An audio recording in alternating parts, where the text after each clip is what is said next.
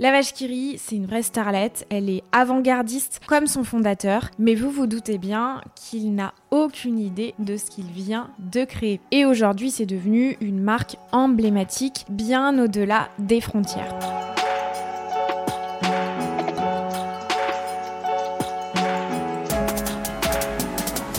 Il est l'un des fromages les plus vendus au monde. Son icône a plus de 100 ans. Elle a traversé les frontières, est vendue dans 120 pays, 5 continents. 125 portions de fromage sont vendues chaque seconde dans le monde. Aujourd'hui, je vous raconte l'histoire de la vache qui rit.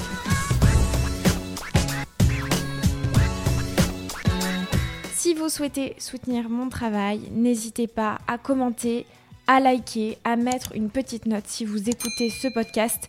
Ça compte énormément pour la visibilité, vous le savez, de ce travail. Nous sommes en 1865 et Jules Bell, un homme décrit comme ambitieux, dynamique, a 23 ans et il s'installe comme maître affineur. Son quotidien consistait à acheter des meules de gruyère, des fromages à pâte dure, aux coopératives dans le but de les faire vieillir. Il crée alors un commerce d'affinage qui se développe très bien. Beaucoup d'années plus tard, à l'âge de 55 ans, il a fait énormément grandir son business et décide de léguer son entreprise à ses deux fils. Donc l'entreprise Bell deviendra alors Bell Frères. L'entreprise déménage à ce moment-là pour s'installer à Lons-le-Saunier, à proximité d'une ligne de chemin de fer et des salines de Montmoreau. Alors petit aparté pour la petite histoire, les salines de Montmoreau sont basées dans le Jura et pour ceux qui ne connaissent pas, c'était un bassin économique extrêmement important à cette époque. L'objectif, évidemment, comme tout business, c'est d'avoir le bon produit au bon prix, mais aussi et surtout à la bonne place. Et bingo, Lons-le-Saunier, c'est à l'époque une place parfaite pour lancer un business et développer ce business d'affinage. En 1908, un des deux frères décide de quitter l'entreprise familiale. Et donc, Léon Bell se retrouve seul à la tête de l'entreprise. L'entreprise prend alors le nom de Léon Bell, Gruyère en gros.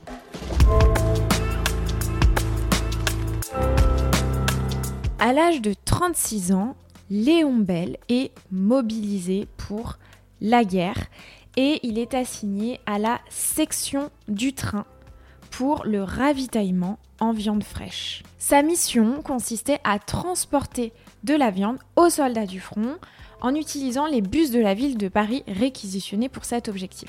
Les soldats, à l'époque, pour apporter un peu de gaieté, décident de dessiner des dessins humoristiques pour aussi identifier les différentes unités. En parallèle, il y a un mec à cette époque qui fait carrière dans le domaine de l'illustration, c'est Benjamin Rabier. Alors Benjamin Rabier, c'est un véritable couteau suisse. Il est auteur pour la jeunesse, dramaturge, animateur, illustrateur, auteur de bande dessinée. On raconte même que ce serait le créateur de la bande dessinée en France. Rien que ça. Eh bien, le commandant du ravitaillement en viande fraîche se dit je vais contacter ce gars, il nous fera bien une petite illustration pour nos besoins euh, d'identifier ces différentes unités. Et Benjamin Rabier lui renverra une image de bœuf hilarant. Eh bien, pour narguer les Walkyries, figure de la mythologie germanique et emblème de l'armée allemande, les soldats français baptisent alors cette mascotte la vache qui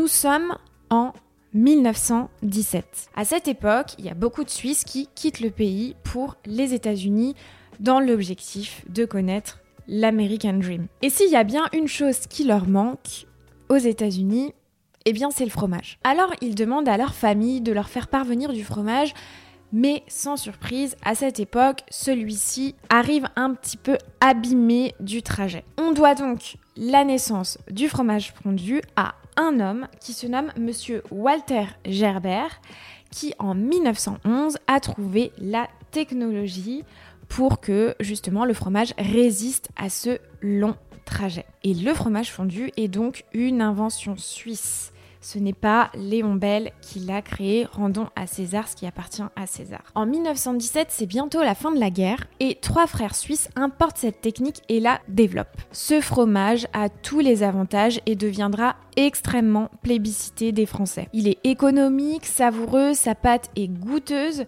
il est conditionné dans des boîtes métalliques et puis il résiste aux longs trajets et au climat chaud sans que le goût soit altéré.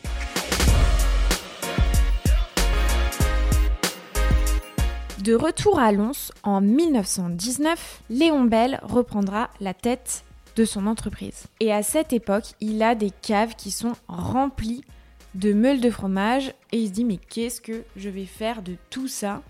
J'en ai euh, partu la tête quoi. Il va donc falloir trouver une solution pour les écouler. Comme tous les entrepreneurs que je présente sur cette chaîne, c'est un précurseur de tendance, un avant-gardiste et vous inquiétez pas qu'il va trouver une très bonne solution. Et s'il y a bien une chose qui voit venir en France, c'est l'immense succès du fromage fondu qui commence à cette époque à être plébiscité par les Français. Il fait donc appel au savoir-faire d'Émile Graff et lance sa propre marque en 1900.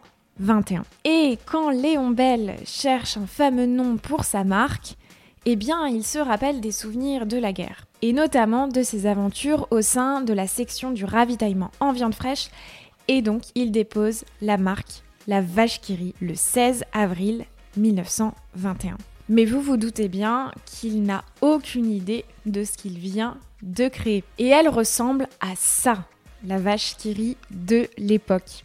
Elle est extrêmement vintage, cette vache. Il a des ambitions, Monsieur Bell, et comme beaucoup d'entrepreneurs à l'époque, il veut faire grandir son business. Et c'est pour ça qu'en 1922, il prépare le terrain et il crée la Société des fromageries Bell. Et il assume la direction de l'entreprise jusqu'en 1937, avant de la céder à son gendre, Robert Fievet. Dès 1924, il investit dans des machines performantes pour développer la production et puis améliorer aussi les conditions de travail de ses employés. Et cette initiative, les amis, elle marquera aussi la conception de la couleuse. Donc la couleuse, c'est euh, ce qui permet justement d'avoir ces fameuses portions triangulaires que vous connaissez très bien sur la vache qui. Et dès la première année, les ventes atteignent 12 000 boîtes par jour.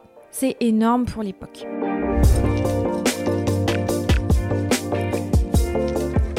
La vache qui rit, elle a énormément évolué ces dernières décennies.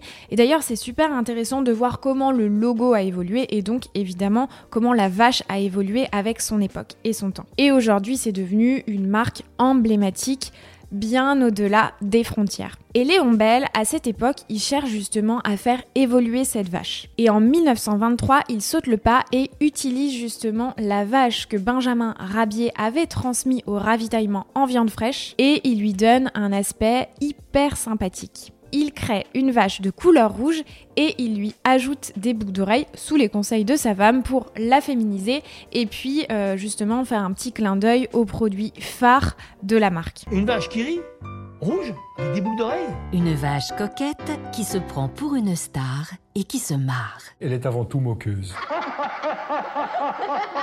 Tout comme Paul Ricard avec sa fameuse boisson. D'ailleurs, si vous voulez voir la vidéo, n'hésitez pas à cliquer sur le petit i. Léon Bell, il a tout de suite compris l'importance du marketing et de la communication. Et à cette époque, il y a de nombreux camions qui circulent avec la vache qui qui sont floqués dessus. Et il y a même certains de ces camions qui ont aidé, en tout cas qui ont participé au Tour de France. La vache qui rit, c'est une vraie starlette, elle est avant-gardiste comme son fondateur et elle est énormément reprise à cette époque dans des publicités, à la radio, à la télé. Un autre coup marketing de génie. Alors pour ceux qui ont vu Charlie et la chocolaterie, vous connaissez très bien le ticket d'or qu'il y a à l'intérieur des tablettes de chocolat. Eh bien Léon Bell, en 1930, il crée des lots à gagner grâce aux boîtes de vache où on peut gagner des gros lots, des voitures, des boîtes collector et tout le monde s'arrache ces boîtes.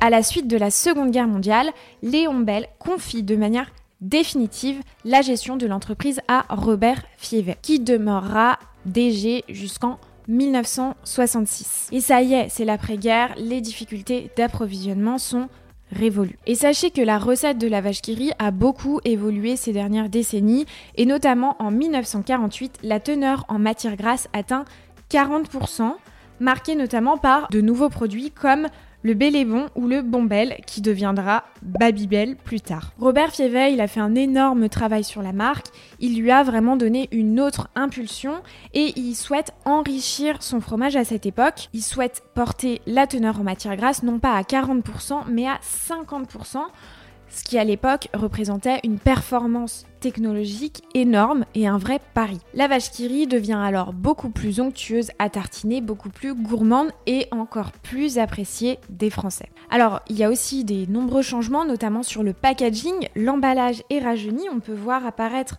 une bande bleue et blanche sur le pourtour de la boîte. Et puis le contour de la tête de la vache qui rit est légèrement arrondi. En fait, cette vache, elle est modernisée. On inscrit également un écusson doré, donc couronné de 4 étoiles, qui suggère la qualité de ce fromage, un peu à l'image des hôtels 4 étoiles finalement. La vache qui rit devient un fromage emblématique pour la famille, mais aussi pour les enfants.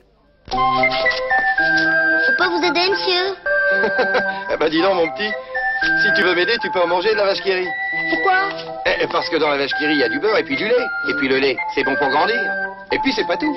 Il y a aussi des bons fromages. Et ça aussi, c'est bon pour grandir. Oh, c'est. Et voilà. Merci. Vous en voulez un peu, monsieur suis grandi. C'est pour la vache qui rit. Je vous le disais au début de la vidéo, la vache qui rit aujourd'hui est vendue dans 120 pays sur 5 continents. La marque propose plus de 110 recettes différentes pour justement satisfaire les besoins locaux et c'est un des fromages aujourd'hui les plus consommés monde. Sachez que ce sont 125 portions de vache qui rit qui sont consommées chaque seconde dans le monde, soit 3,94 milliards de vaches qui qui sont consommées dans le monde par an. C'est énorme, non? Bon, et la vache qui rit, elle a fêté ses 100 ans il n'y a pas très longtemps, c'était en 2021, et c'était l'occasion pour la marque de célébrer le rire. Il existe un super pouvoir que nous avons tous. C'est le rire.